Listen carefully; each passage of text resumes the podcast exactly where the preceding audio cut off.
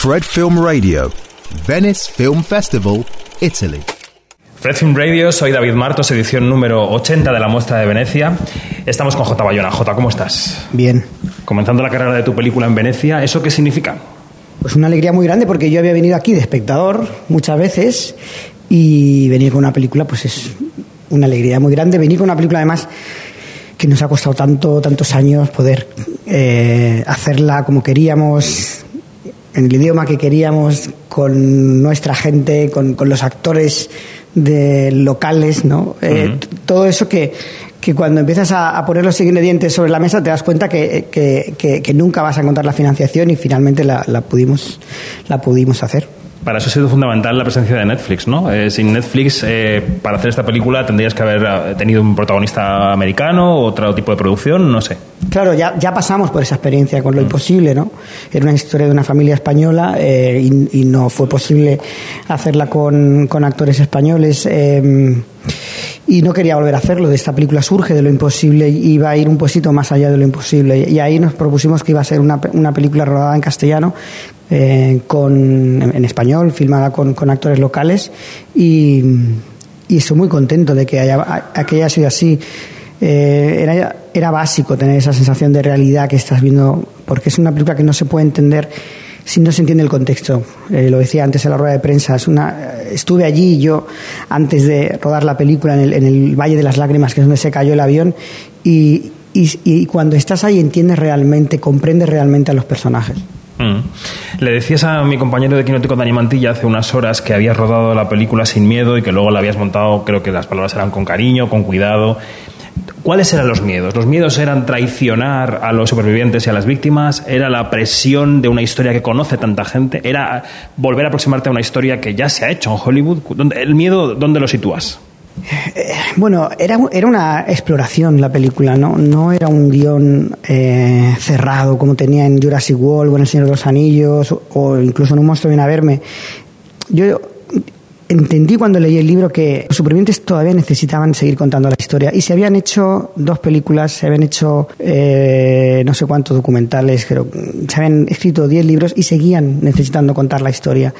Y ahí explorábamos por qué esa necesidad de seguir contando la historia. Yo quería contar la historia porque yo leí el libro de Bierzo y dije, esto es inmenso, esto no está contado. Y, y, y ahí pues claro, ibas al rodaje y lo que hicimos era con los actores vivir todo lo que pasó. Lo recreamos de la forma más cercana posible. Eh, rodamos en la casa del protagonista. Fuimos a rodar a, a, a casi 3.000 metros de altura. Acabamos rodando en los Andes, en el mismo lugar donde cayó el avión. Eh, la caminata final de Roberto y Nando está rodada por lo, en el mismo lugar por donde ellos pasaron. Y ahí fuimos entre todos y con los actores descubriendo qué vivieron ellos y encontrando las imágenes. Eh, eso era una de las obsesiones, que se produjera el accidente en el rodaje, que encontráramos esa imagen que valiera más que los hechos que ya conocíamos. Entonces, cada día de rodaje, en verdad, era de una presión tremenda, porque yo tenía un guion, seguíamos el guion, pero en verdad empezaba una escena en un lugar y acababa en otro. Y después darle forma a eso implicó que también durante el montaje seguíamos explorando la película y encontrando la película y, haciendo que la historia volara y llegara a, ser contada de una forma que pareciera que no la hubiéramos visto antes. Mm. La película está en la terna de la selección de los Oscar, lo sabremos el día 20 si es la elegida. En todo caso, más allá de la representación para mejor película internacional, esta película puede tener un recorrido en los Oscar de forma general. Tú conoces bien la industria, la industria te conoce bien a ti. ¿Cuáles dirías que son las fortalezas de esta película de cara a los Oscar. ¿Cómo la situarías en esta campaña? Porque en realidad estamos en una campaña en España para ganar esa nominación. Mira, yo de las cosas, de las cosas más que más felicidad eh, me, ha, dado la película hasta el momento fue cuando comenzamos a hacer proyecciones en Los Ángeles y la enseñamos a, a amigos nuestros académicos y, y, estaban muy alucinados de ver 13 minutos de créditos todos los nombres en español había un ejecutivo de, de, un estudio que me decía, es que es como ver una película de Marvel, pero hecha toda por españoles, ¿no? Entonces, desde ese lugar estamos muy orgullosos de lo que hemos hecho. Creo que es un trabajo eh, a un nivel técnico impecable, a la altura de, de lo mejor que se hace en, en, en, todo el mundo, siempre ha sido nuestra intención. Y más allá de eso, lo que, lo que venga después, bienvenido sea. Si, si tenemos eh, eh, el honor de representar a España en los Oscars, pues lo llevaremos con un orgullo tremendo pero hasta el momento, realmente viendo las reacciones que ha tenido la película en, Los Ángeles, eh, estamos muy contentos. Y ya para acabar, porque te tienes que marchar, em, yo sé que es difícil para los cineastas hablar de un plan de carrera o de un marco general o de tendencias en las películas. Podemos adivinar que aquí hablas de algunos de los temas que has explorado, la vida, la muerte, en fin, algunas cosas que hay en tu cine pero la magnitud del proyecto, yo no sé si tú consideras que, le da a esta película un sentido especial dentro de tu carrera o si supone un parteaguas en cierto sentido, que a partir de aquí los proyectos que abordes van a ser necesariamente distintos o mirados con, otra, con otros ojos, no lo sé. Sí, piensa que yo, mira, la, siempre lo contaba, la primera película que vi eh, fue Superman y el primer recuerdo que tengo es Superman volando.